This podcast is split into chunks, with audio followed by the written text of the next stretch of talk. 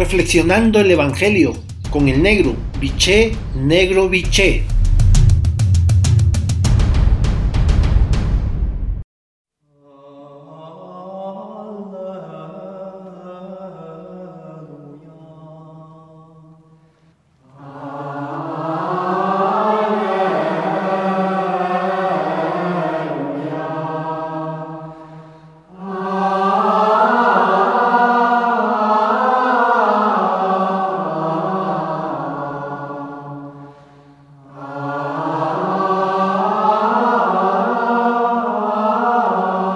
Buen día hermanos y hermanas. Hoy el Evangelio de Mateo en su capítulo 13, versículo 44 al 46, la frase central es la siguiente.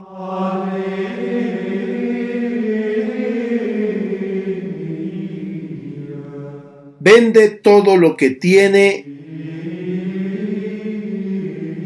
y compra el campo No era fácil creer a Jesús.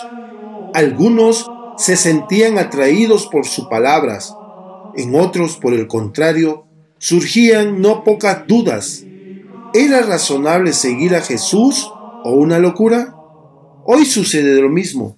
¿Merece la pena comprometerse en su proyecto de humanizar la vida o es más práctico ocuparnos cada uno de nuestro propio bienestar?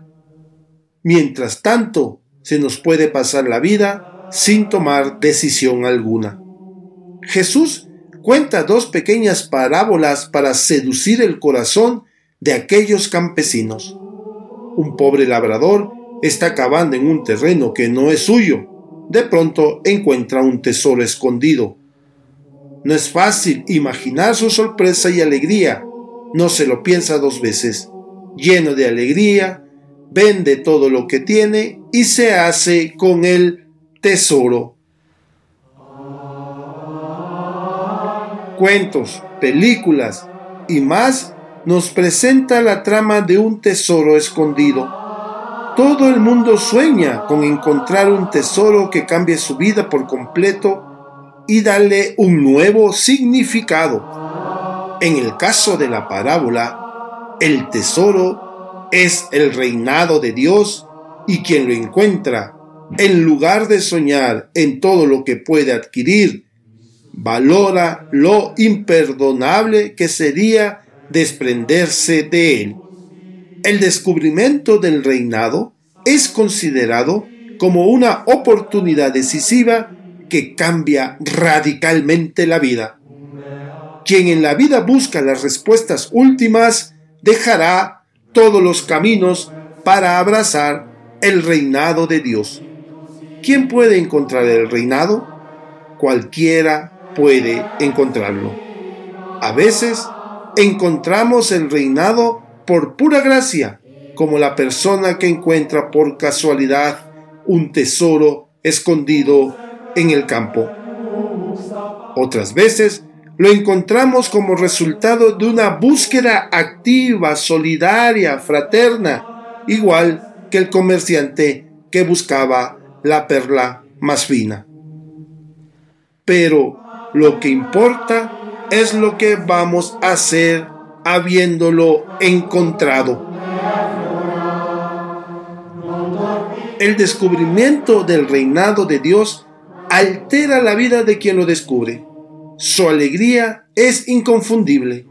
Ha encontrado la esencia de la vida, lo mejor de Jesús, el valor que puede cambiar su vida. Si los cristianos y cristianas nos descubrimos el proyecto de Jesús en la iglesia, no habrá alegría. Esta es la decisión más importante que hemos de tomar en la iglesia y en las comunidades cristianas liberarnos de tantas cosas accidentales para comprometernos en el reinado de Dios, despojarnos de lo superfluo, olvidarnos de otros intereses, saber perder para ganar. En autenticidad. Si lo hacemos, estamos colaborando en la conversión de esta iglesia que hoy se cae a pedazos.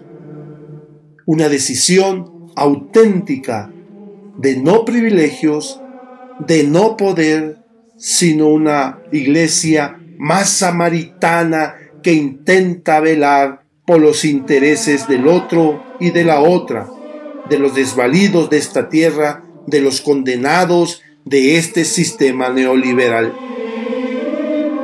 Por lo tanto, para tu reflexión de esta mañana tarde, tomándote el tiempo necesario y el silencio que requieres, la pregunta es, ¿estamos, estás dispuesto a arriesgar todo lo que tenemos, tienes, a fin de poseer el reinado? Hasta entonces, un abrazo, los quiero y rezo por ustedes.